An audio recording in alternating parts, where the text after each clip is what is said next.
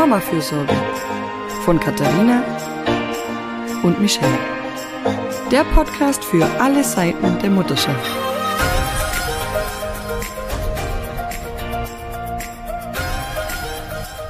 Hallo und willkommen zu einer neuen Mama-Fürsorge-Podcast-Folge. Wir sind wieder mal in einem anderen Land, nämlich in Japan, genauer gesagt in Tokio. Zu Gast ist heute Sana. Sie lebt seit 2016 in Japan. Ihr Mann ist Japaner und sie hat dort zwei Kinder zur Welt gebracht. Über ihre Zeit in Japan, über das Leben als ausländische Mama in Japan und generell auch übers Reisen spricht sie auch in ihrem YouTube-Kanal Pastel Tokio und wir freuen uns, dass du da bist. Hallo Sana. Hallo, schön, dass ich da. Hallo, danke, dass ich dabei sein darf. Äh, cool. Du bist, glaube ich, äh, ein bisschen aufgeregt, oder?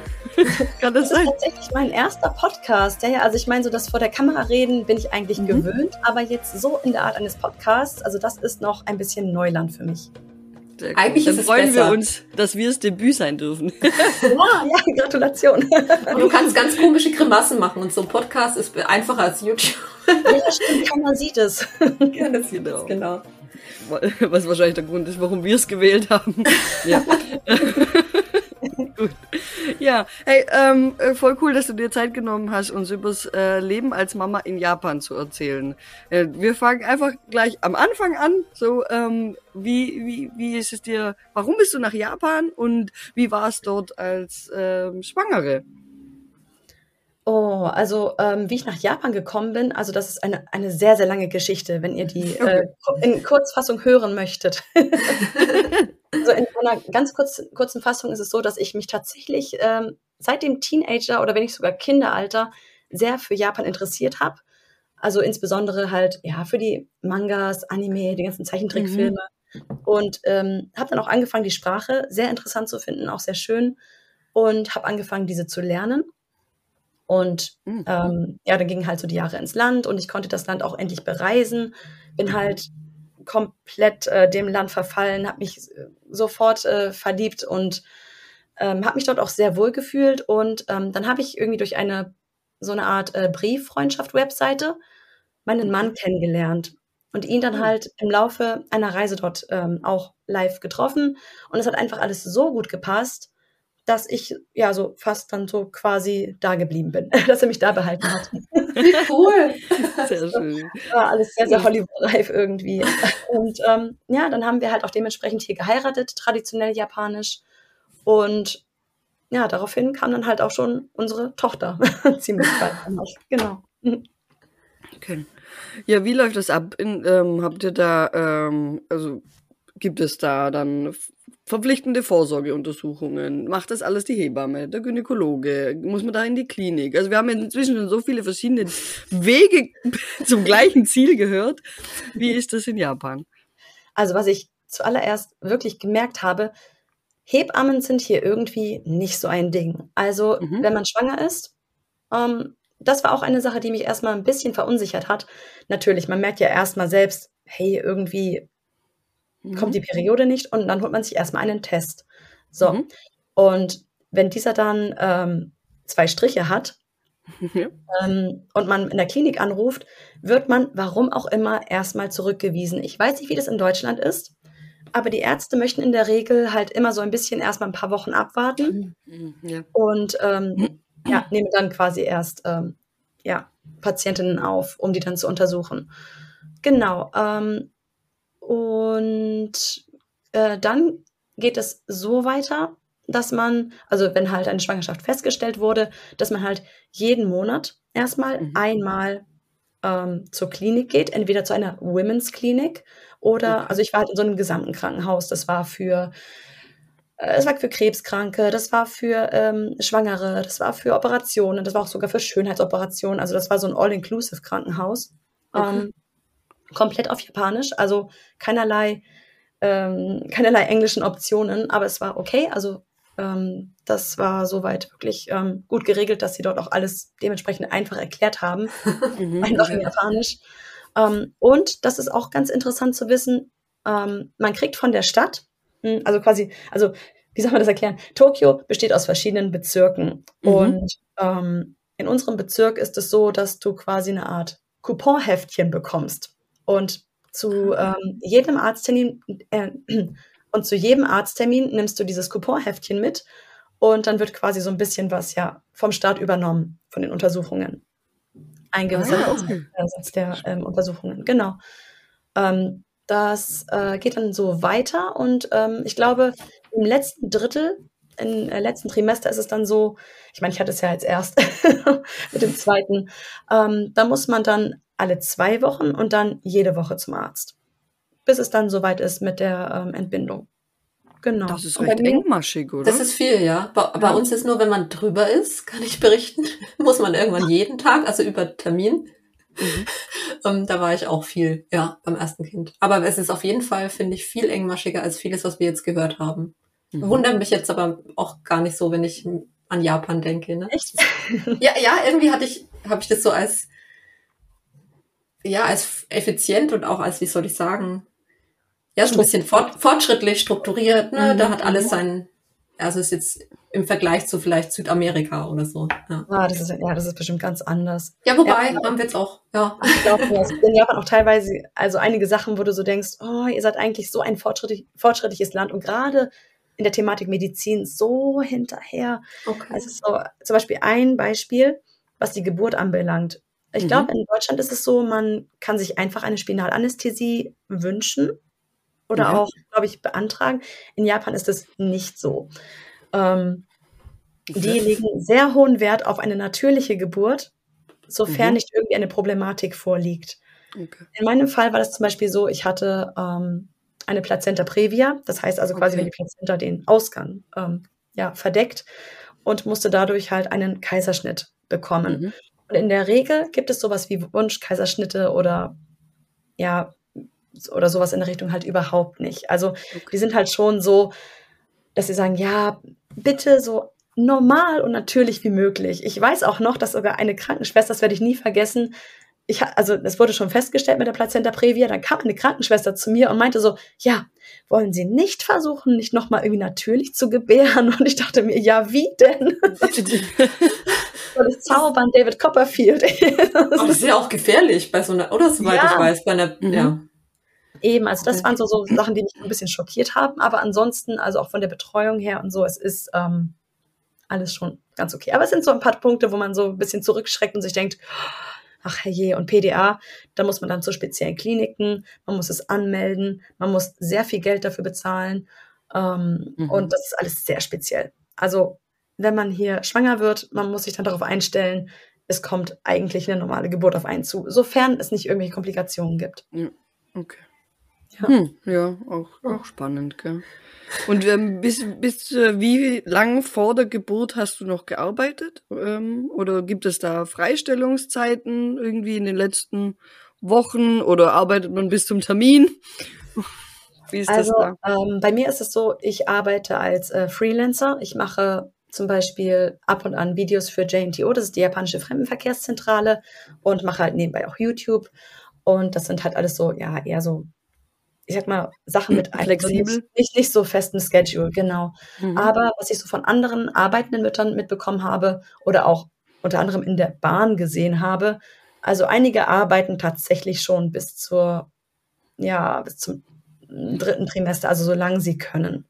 Mhm. Das ist ab und an wirklich nicht schön anzusehen, wenn du halt die Rush Hour hast, wo sich die Leute wirklich so sehr in die Bahn drängen. Klar, du hast diese Priority Seats für Schwangere, für Kranke und so und für Alte. Schwache. Ah, cool. Aber nicht jeder guckt manchmal drauf und das ist so ein bisschen, mhm. ja, dann, ja, ziemlich schwierig für einige Frauen. Ähm, mhm. Genau, aber in der Regel, ähm, ja, so kurz vor der Geburt hört man natürlich auf. Also so ein paar Wochen vorher oder ein, zwei Monate vorher. Mhm. Genau, okay. wenn es auch der Arbeitgeber zulässt. Ne? Also es gibt keinen gesetzlichen Anspruch. Also es ist auch mit äh, Elternzeit, je mhm. nachdem, äh, sehr strikt.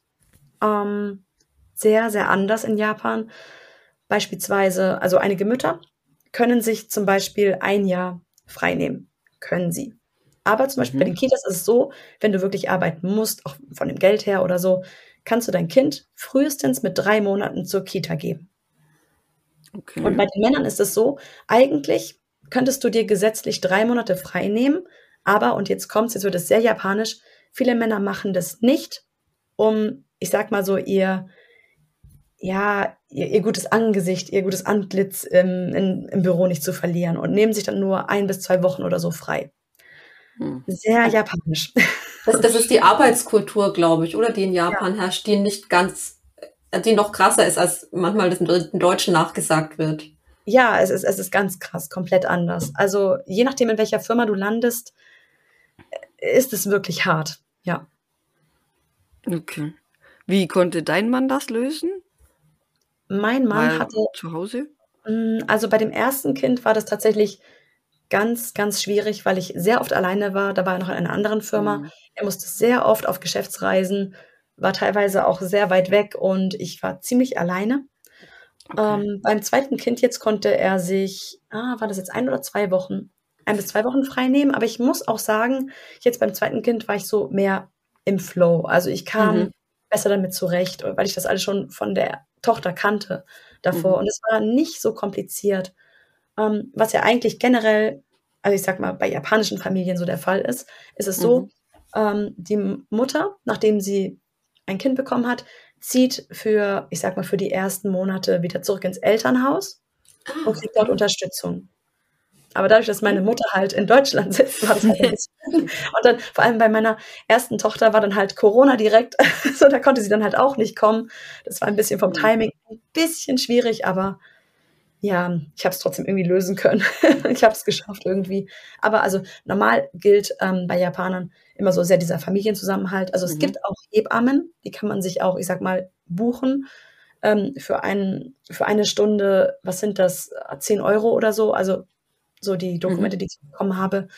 Ähm, und es kommt einmal, ich glaube, zwischen zwei und drei Monaten, also wenn das Kind zwei und drei Monate alt ist, eine Hebamme vom, von der Stadt Okay. wiegt es einmal, das Kind misst so den Kopfumfang mhm. und ähm, fragt halt, hat man irgendwelche Probleme, leidet man an. Wochenbettdepressionen, ähm, man muss halt dann so ein, ähm, wie heißt das, so ein Dokument ausfüllen, Fragen, genau, so ein Anketo und genau, und halt, wenn man selber so Fragen hat, Problematiken, kann man sie immer fragen.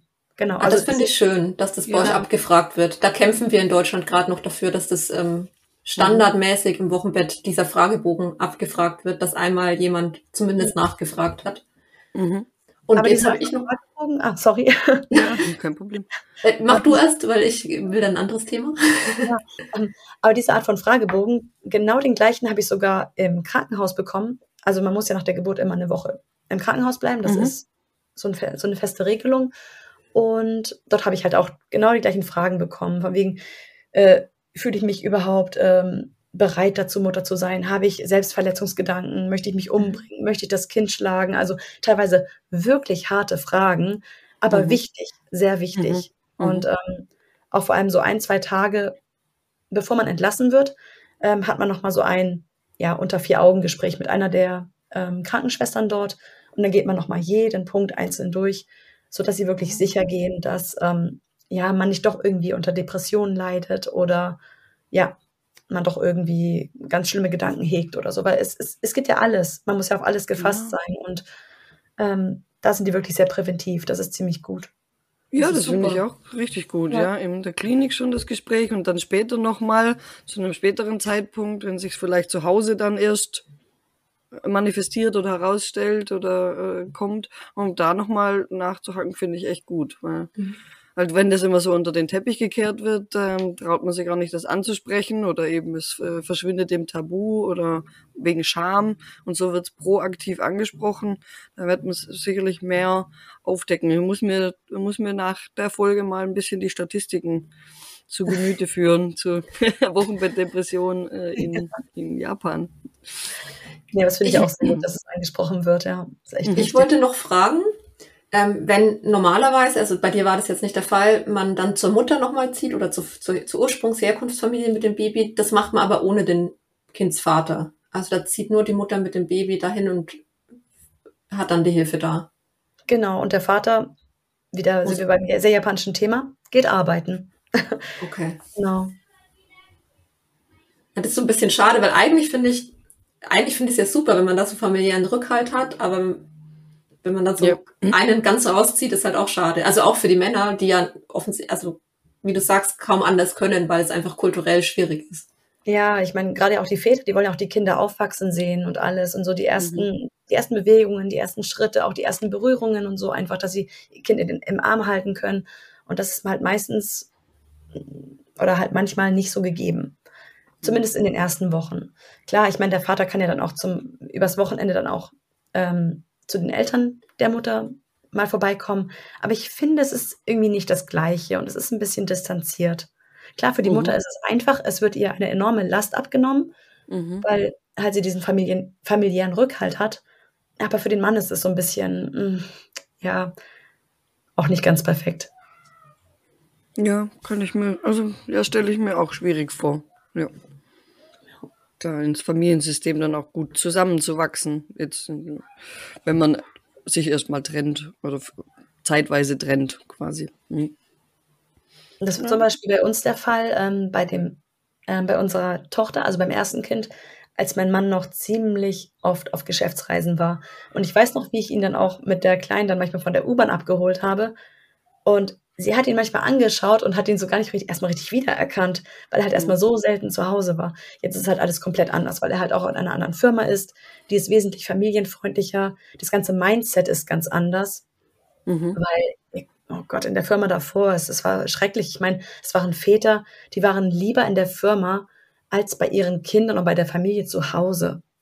Auch über Weihnachten, auch über Neujahr. Die haben lieber gearbeitet, als bei der Familie mhm. zu sein. Also das muss man sich auch mal geben. Und das ist dann so ein Gruppendruck auch, oder? Wenn das alle machen, ja. kannst du nicht der eine sein, der jetzt äh, sagt, ah, ich, ich bleibe jetzt zu Hause. Ja, wobei mein Mann hat das gemacht, aber dann kam halt, das kam halt dann nicht so gut an bei der Firma. Aber ich meine, das war auch ein Grund, warum er halt auch gekündigt hat, weil es war mhm. halt, ja, ging halt gar nicht so weiter. Ja, cool, dass es jetzt äh, anders ist, ja. Ja. Freut mich voll. Ja, wie geht's dann weiter? Also Kinderbetreuung ab drei Monaten, frühestens möglich. Was auch schon brutal früh ist, weil da, also wir haben hier in Ausnahmefällen finden wir jetzt eine normale Kinderbetreuung, also eben Kindertagesstätte, Kinderkrippe oder so. Ab zwölf Monaten kann, gibt es einige Einrichtungen, aber wenige. Jetzt für Österreich gesprochen. Der Regelfall ist 18 Monate oder zwei Jahre oder so. So und sonst bräuchte man eben eine Tagesmutter oder Nanny oder so. Oh, aber drei Monate ist schon recht früh. Und äh, was ist aber so der Standard? Ist es drei Monate der Standard, dass man da dann wieder voll arbeiten geht? Oder? Also es gibt einige, die das machen und ich muss auch ehrlich sagen, ich finde es viel zu früh. Mhm. Ähm, aber ich sag mal so, also das, was ich von äh, Freunden mitbekommen habe, ähm, die bei Firmen arbeiten, das ist dann schon ein Jahr. Also, okay. Also dass man dann nach zwölf Monaten dann wieder starten ja. kann. Genau. Weil ganz ehrlich, drei Monate, das ist, das ist viel zu früh. also das Kind ist kaum da und dann äh, ist man schon wieder ja. arbeiten. Also ich hätte das auch nicht gewollt, aber ich, also das muss man halt entscheiden, ne? Aber ja. bei uns gibt's, bei uns gibt's die Option in Deutschland gar nicht. Also ich, ich wüsste jetzt nicht so, ab zwölf Monaten sehe ich öfter. Mhm. Jünger sehr selten. Gibt's, aber super selten. Theoretisch ja. müsste ich nachlesen, ab wann es eigentlich geht. Ähm, aber oft ist es ja einfach gar nicht die Rechtslage, sondern so das, was üblich ist, was dann gemacht wird. Ne? Ähm, ja. Kommt natürlich auch drauf an, brauche ich das Geld, muss ich wieder arbeiten gehen. Wir hatten es in der USA-Folge, ja. Da ist es ist oft keine andere Option, als das Kind so bald abzugeben. Und das finde ich halt, das haben wir jetzt schon so oft gesagt, so schade, dass man das nicht entscheiden kann, sondern dass es so von äußeren Sachen abhängig ist und oft einfach den Müttern und den Kindern so schwer fällt und es so schwer macht. Ähm, das ist, ist schwierig, ja. Ja, das ist super schade. Aber wie gesagt, ne, es kommt halt wirklich immer auf die individuelle Situation drauf an und einige können halt wirklich nicht anders. Ja. Stillt man in Japan viel oder gibt man viel Fläschchen oder ist es egal? Die sind, die sind sehr für das Stillen. Ja, also ich ähm, habe es auch erstmal probiert, aber es ging irgendwie, es ging nicht bei mir. Und deswegen habe ich jetzt auch beim zweiten Kind gesagt, ähm, ich möchte, ich möchte sofort ähm, die Flasche geben. Mhm. Und es war tatsächlich, also eigentlich, es war kein Problem. Ich habe dann diese eine Tablette bekommen nach der Geburt, mhm. nach dem Kaiserschnitt und dann war das okay. Aber bei einigen mh, hm, Krankenschwestern war es so ein bisschen so, als müsste man sich, ich sag mal, rechtfertigen, mhm. weshalb man es nicht macht. Oder auch so bei den Untersuchungen kamen dann die Krankenschwestern an. Ich meine, die haben immer, die kamen immer mit so einem Rollding an, wo dann der Laptop dran stand mit den ganzen äh, Patientendaten. Und eigentlich war auch hinterlegt äh, schriftlich, dass ich nicht stille. Aber bei den ganzen Untersuchungen, die haben da rumgedrückt und es war so schmerzhaft und ich war so, Moment, mhm. ich still doch gar nicht. Sie so, ja was, wieso denn das denn nicht? Wieso das denn nicht? Aber wollen Sie es nicht probieren? Ich so, ja, aber ich habe jetzt doch schon die, die Tablette genommen, jetzt bringt es ja auch nichts mehr. Also, warum denn auch auf Ach und Krach? Also, da sind die schon so ein bisschen, vielleicht lag es auch am Krankenhaus, ich weiß es nicht, vielleicht lag es an mhm. den Schwestern dort, aber also einige waren ja sehr ähm, bestimmend, sag ich mal, und wollten ähm, ja Rechtfertigungen, weshalb ich es mhm. wage, nicht zu stillen. Ja. Also ich meine, stillen ist schön, stillen ist gut, aber ich habe bei mir halt gemerkt, dass es nicht klappt. Ich konnte, mhm. ich, ich hatte auch den Fall, ich konnte nicht genug Milch, Milch geben, nicht genug Milch produzieren. Es ging einfach nicht. Mhm. Ähm, jetzt auch ähm, beim zweiten Mal haben sie auch gefragt, ja, haben sie irgendwie Milcheinschuss? Ich so, gar nicht. also wirklich gar nichts. Mhm. Deswegen, mhm. ja. Ja, da, da bin ich, also stillen ist äh, schön und wenn es klappt, wahnsinnig auch praktisch, ganz einfach gesagt, sehr praktisch, das muss man einfach wirklich mal sagen. Ist, äh, genau, günstiger, praktischer, ähm, man muss viel weniger Zeug mitschleppen, alles gut. Gut, aber da einen Druck drauf zu geben, das auf eben, wie du sagst, mit Ach und Krach durchzuziehen, ähm, wo dann die Mutter eigentlich mehr ähm, be dadurch belastet ist, Schmerzen hat, sich äh, Schuldgefühle hat, weil sie weil das Gefühl hat, es ist zu wenig oder da, da sehe ich, da sehe ich tatsächlich auch keinen großen Sinn darin, äh, darin. Im Gegenteil, wenn das immer mit Schmerz verbunden ist, kann das auch kein schöner Moment sein. Also dann gebe ich lieber zugewandt und schön die Flasche und habe mein Kind im Arm, als dass ich voll verkrampft bin, Schmerzen habe und diese Situation für beide dann unangenehm ist, weil das ja auch irgendwo resoniert. Gell? Und ähm, ja, das denke ich ist, ähm, also muss jede für sich entscheiden.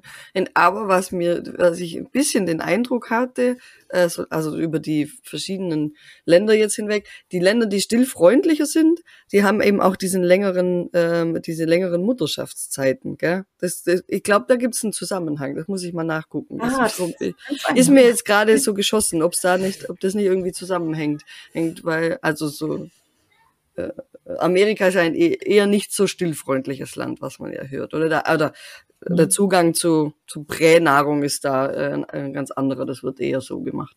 Also das ob das nicht ein bisschen auch zusammenhängt. Deswegen bin ich bei, wo du gesagt hast, dass sie zwölf Monate zu Hause sind, bin ich im Kopf auch gleich auf die Frage gekommen.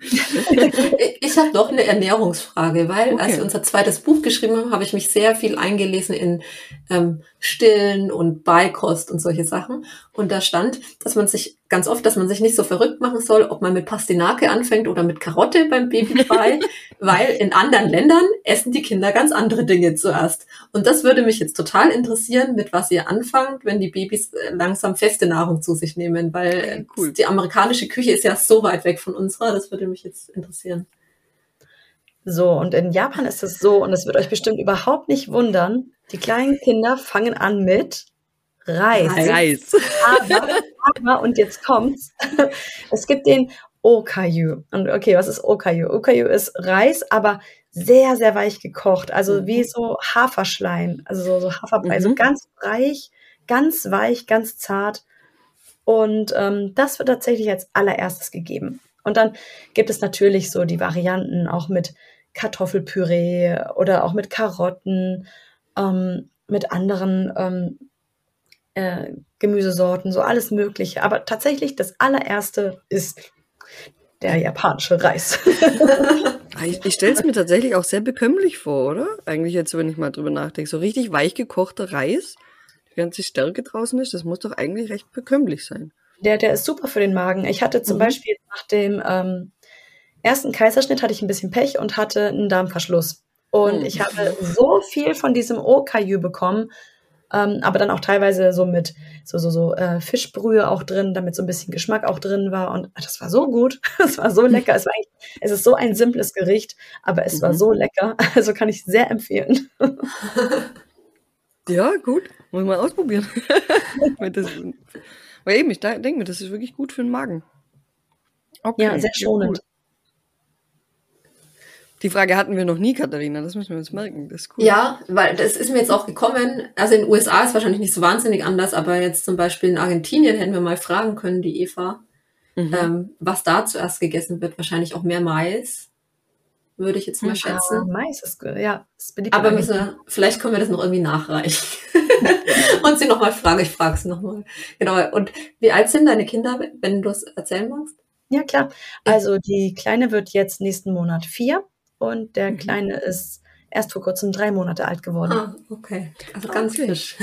Ja, noch ganz, noch ganz fresh, ja. Und wenn wir beim Essensthema sind, kann die Vier Vierjährige dann auch mit Stäbchen essen? Ja.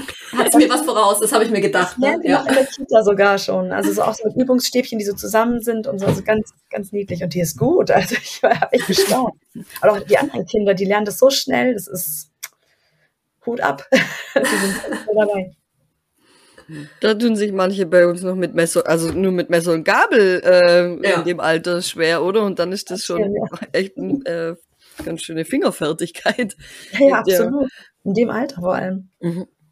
Äh, ich, ich würde auch gern tatsächlich noch ein bisschen so Stereotype abfragen. Äh, ich stelle mir ja tatsächlich auch die, die Betreuungs- und Bildungseinrichtungen in Japan sehr äh, strukturiert vor, vielleicht sogar wirklich schon sehr früh mit Bildung beginnend. Ist das so? Also ist das in der, äh, jetzt für die Vierjährige, hat die schon Englischunterricht zum Beispiel in der, im Kindergarten oder keine Ahnung was?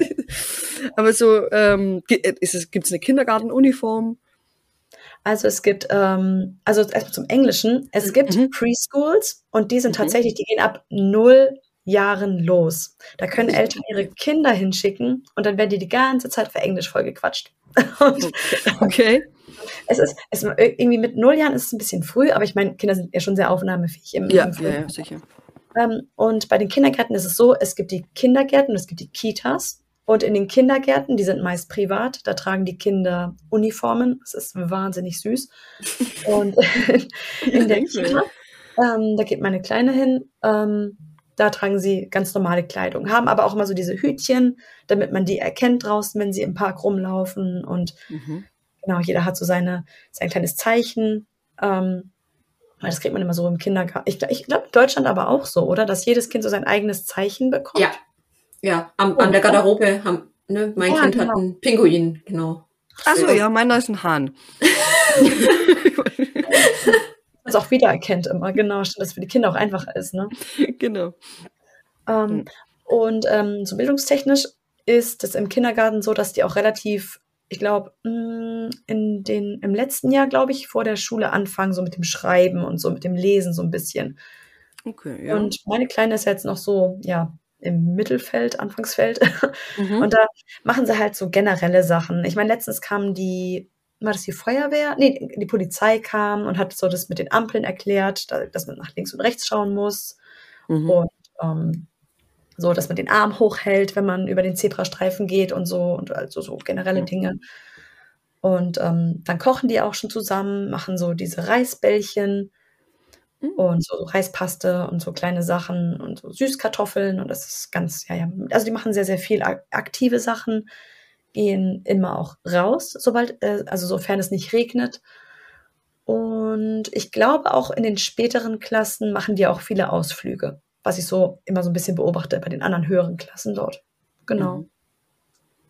Okay, aber es gibt kein, kein, also es ist schon noch ein bisschen auch so kindlich und nicht irgendwie jetzt schon ja. voll durchgetaktet und, und ja, cool. Ja, es ist, es ist sehr verspielt. Also ähm, mhm. ich war auch mal bei so einem ähm, Eltern-Lehrer, Lehrer, ja, Erziehergespräch und die sind ja quasi gemischt. Also so die Kinder, die das nächste Jahr in, die, in der Schule starten und die Kleinen. So quasi, dass die Kleinen so jemanden haben, wo sie so, so ein bisschen so Sachen kopieren können, abschauen können.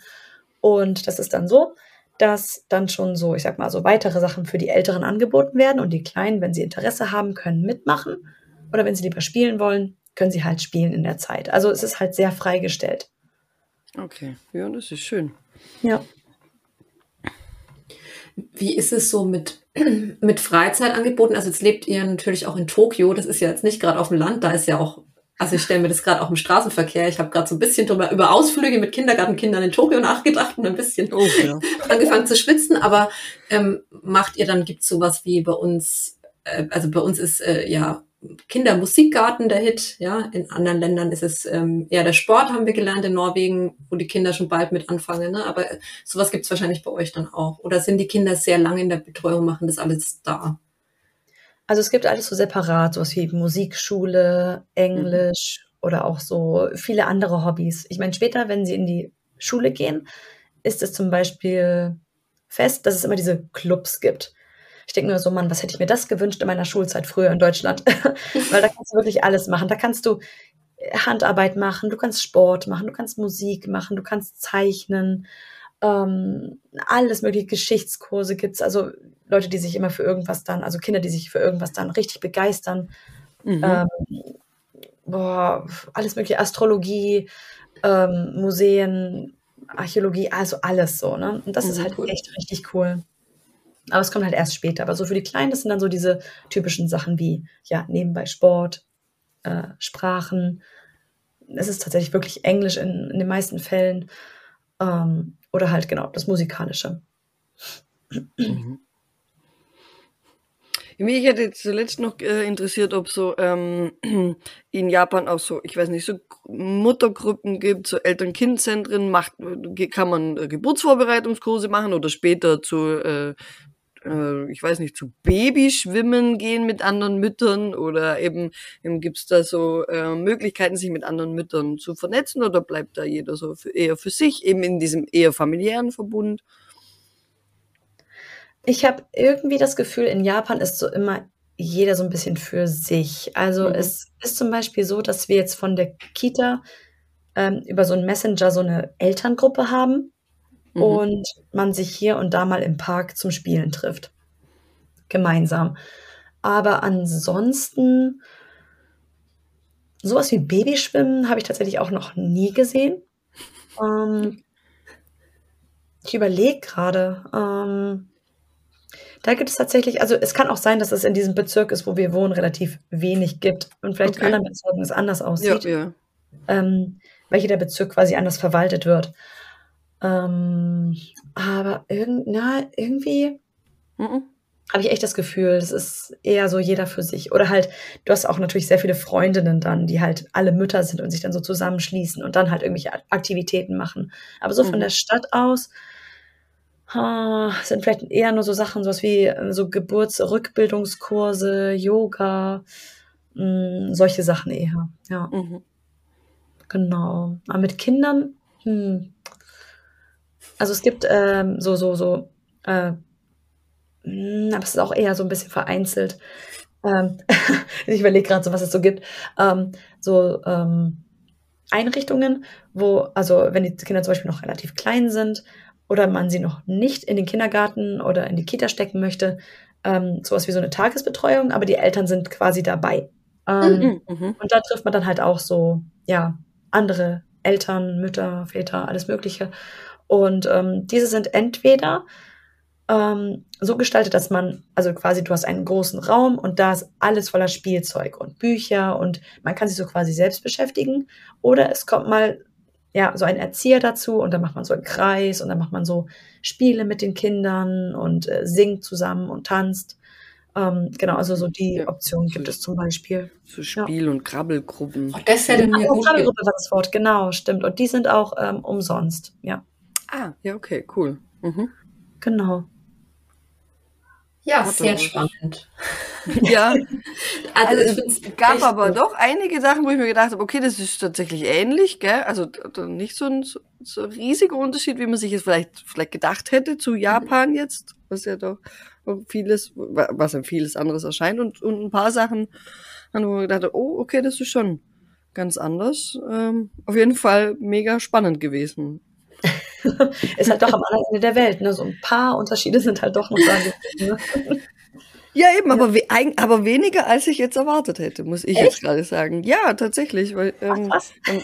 Ähm, äh, ja, nee, das, äh, da haben mich ja manche, manche Länder jetzt schon mehr äh, überrascht, so wie zum Beispiel bei Norwegen, irgendwo äh, ganz lang keine äh, Untersuchung in der Schwangerschaft passiert ist. Da war ich so richtig Echt? so, ja, so, oder? Äh, Katharina, das war wirklich für uns beide sehr überraschend. Ja, weil wir dachten, Norwegen ist da auch so gesundheitsmäßig so ein nordeuropäisches Vorbildsland. Ja. ja. Da würde ich mir als Mutter ja auch so Sorgen machen, weil ich meine, als Mutter hat man ja dann auch immer so, so, eine, so eine Sicherheit, wenn man einmal zum Termin geht und dann genau. sieht man sich ja. Ultraschall und so und dann weiß, ah, okay, alles ist noch okay. Einfach so als, mhm. als Absicherung. Ach krass, ja. das überrascht mich ja jetzt auch, hätte ich von Norwegen nicht gedacht. Wow. Eben, genau. Und, und da war ich jetzt, äh, bei, bei Japan war es dann eher so, so, ja, okay, cool, das ist äh, recht äh, durchstrukturiert, also so. Das hat sehr gut zusammengepasst. Ähm, ja, oder in, Argen in Argentinien, dass man den Kindern nach der Geburt den Kopf schert, damit die Haare schneller wachsen. Ja, echt? ja. Also, ähm. aber beides sind natürlich totale Kleinigkeiten. Also das, aber es sind manchmal so, so Wow-Effekt, wo du denkst, ach, sowas gibt's ja. Aber ich habe das tatsächlich hier im Familienkreis besprochen und jemand meinte, das hat er schon mal gehört. Wenn man die mhm. Haare schert bei Kindern, dass die dann schneller wachsen. Also es ist anscheinend nicht nur in Argentinien so, aber ähm, war für mich ganz neu. Und da ist es mhm. einfach die Regel, ja. Also wir haben sehr spannende Sachen und jetzt ähm, fand ja, ich heute auch gerade diese Beikost und, und ja, es ist für mich faszinierend. Ich, ich war noch nie in Japan, aber das ist für mich auch ein, ja, ich finde es eine ganz faszinierende, faszinierende Kultur. Ich kann verstehen, dass du dich da so verliebt hast. Ja, es ist echt schön. Und das Essen ist gut. Ah ja, und was vielleicht auch interessant ist, gerade weil du ähm, das ja auch noch erwähnt hast mit dem Haare scheren. Ähm, es gibt auch so, ich sag mal, religiöse Kinder-Events. Und zwar okay. gibt es zum Beispiel ähm, das Umiamairi. Das ist so quasi der erste Schreinbesuch des Kindes. Mhm. Und dann wird das Kind so in so einen richtig, richtig schönen, schicken Kimono gewickelt und dann quasi hat man da so eine Zeremonie mit dem Kind und ähm, ja, das ist dann so der erste offizielle Schreinbesuch innerhalb der ersten 100 Tage, die es äh, ja lebt. Wie eine Taufe ist so ähnlich. Ah, ja, nur, nur, nur ohne, ohne, ohne Wasser auf dem Kopf. ja, ja, das, ja. So gesegnet mit so einem ähm, Wisch. Der wird so rumgeschwungen und dann, genau. Und was halt auch hier sehr ähm, bekannt und beliebt ist, ist halt äh, Shichigo-san. Das ist das äh, 753 Festival. Und jetzt fragt ihr euch, hä? Zahlen? Ja, genau. da, ähm, wenn die Töchter drei und sieben Jahre alt sind, geht man zum Schrein und das Kind wird so quasi zelebriert und ja, einfach, es wird gefeiert, dass das Kind da ist. Und wenn mhm. die Jungen fünf Jahre alt sind, macht man das Gleiche. Und es kommt daher, dass ähm, es früher in Japan ein sehr großes Kindersterben gab. Es hat sich halt einfach so über die Jahre so ähm, etabliert und es ist halt immer noch so ein Brauch. Und dann halt, je nachdem, wenn du halt zu einem Schrein gehst, kann es halt sein, dass du halt Glück hast und dann viele Kinder in vielen bunten Kimonos siehst und das ist ein wunderschönes Fest. Das haben wir auch mit der Kleinen gemacht ähm, letztes Jahr. Und da hat sie auch so einen richtig schönen Kimono angezogen. Da waren ganz viele Kinder dann im Schrein und dann kriegen sie so eine Tüte mit Süßigkeiten und werden dann ähm, vom Priester gesegnet. Und genau, man ist halt so einfach, dankbar, dass das Kind noch da ist. Ist auch eigentlich eine sehr äh, schöne Geste, finde ich. Absolut, ja, gefällt mir auch total gut. Eben das ja. Feiern, dass das Kind noch da ist und, und, und dankbar sein dafür, dass, dass es ähm, nicht mehr so die hohe Sterblichkeit gibt, oder? Mhm, genau das.